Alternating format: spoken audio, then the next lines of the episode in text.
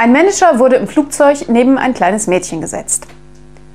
Der Manager wandte sich ihr zu und sagte, wollen wir uns ein wenig unterhalten? Ich habe gehört, dass Flüge schneller vorübergehen, wenn man mit einem Mitpassagier redet. Das kleine Mädchen, welches eben sein Buch geöffnet hatte, schloss es langsam und sagte zum Manager, über was möchten Sie reden? Oh, ich weiß nicht, antwortet der Manager. Äh, wie wäre es über Atomstrom? Okay, sagt sie. Dies wäre ein interessantes Thema, aber erlauben Sie mir zuerst eine Frage. Ein Pferd, eine Kuh und ein Reh essen alle dasselbe Zeug, Gras. Aber das Reh scheidet kleine Kügelchen aus, die Kuh einen flachen Fladen und das Pferd produziert Klumpen getrockneten Grases. Warum denken Sie, dass dies so ist? Der Manager denkt darüber nach und sagt, nun, ich habe keine Ahnung.